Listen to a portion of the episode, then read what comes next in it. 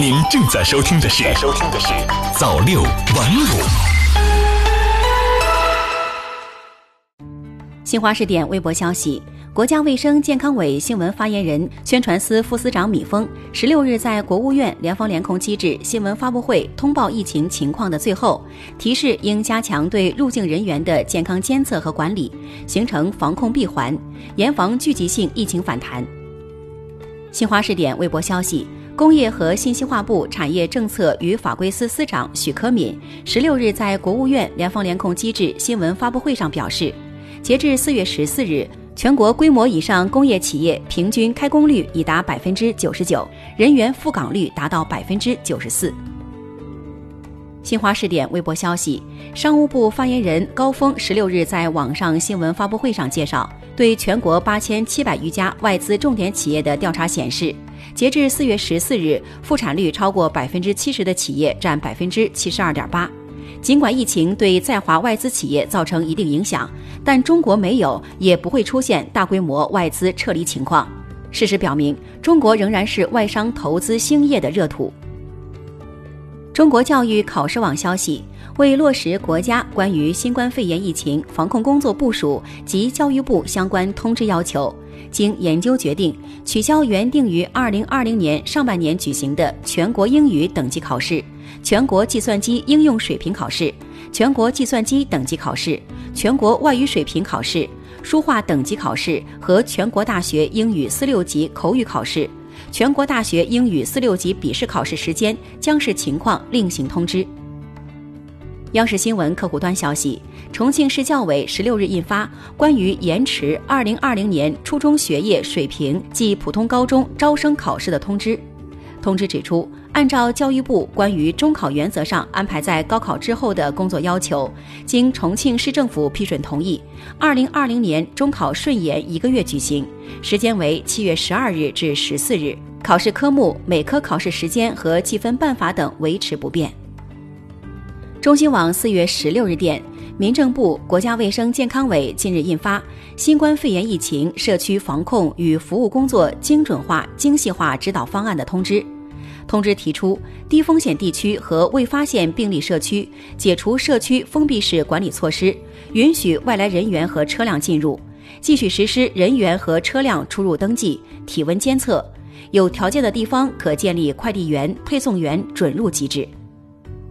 黑龙江日报四月十五日讯，按照哈尔滨市南岗区应对新型冠状病毒感染肺炎疫情工作指挥部工作要求，四月十五日起，南岗区人民医院作为定点检测医疗机构，面向社会提供核酸检测、抗体检测服务，收费标准为新冠肺炎核酸检测二百七十元每人次，新冠肺炎血清特异性抗体检测一百元每人次。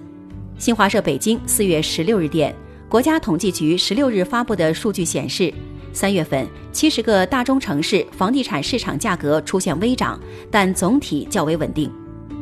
中新网四月十六日电，武汉市商务局四月十六日在官网发布的情况说明称，四月十五日在云闪付 APP 上投放的惠民消费券，不属于政府即将投放的消费券。是中国银联湖北分公司为活跃武汉消费市场、促进市民消费开展的企业活动。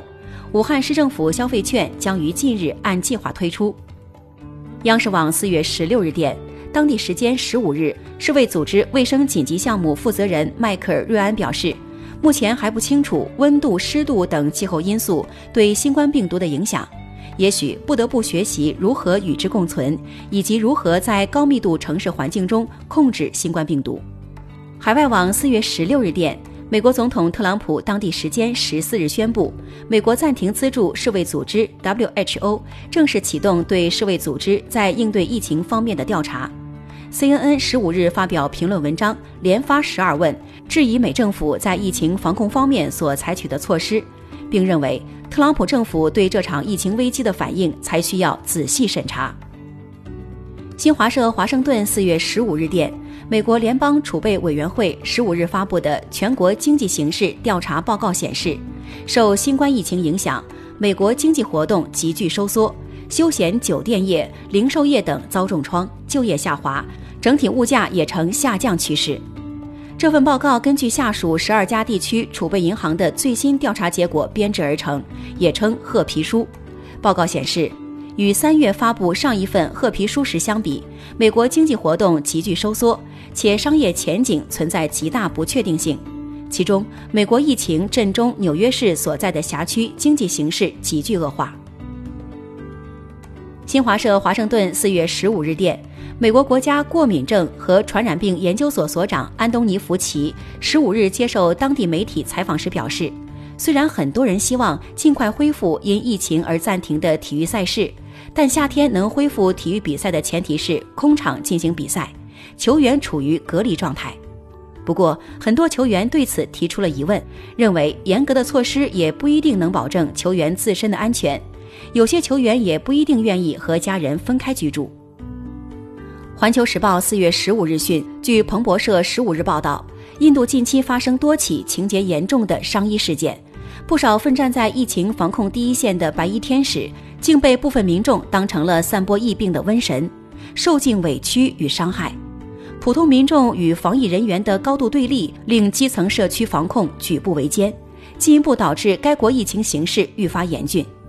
印度卫生部十五日发布的数据显示。印度累计新冠确诊病例增至一万一千九百三十三例，累计死亡三百九十二例。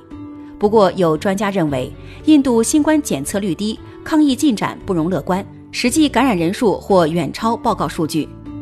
新华社纽约四月十五日电，在美国商业原油库存继续大幅增加和市场对全球原油供应过剩担忧共同影响下，国际油价十五日继续下跌。当天，纽约商品交易所五月交货的轻质原油期货价格收盘时下跌零点二四美元，至每桶十九点八七美元，为二零零二年二月以来最低水平。早六晚五，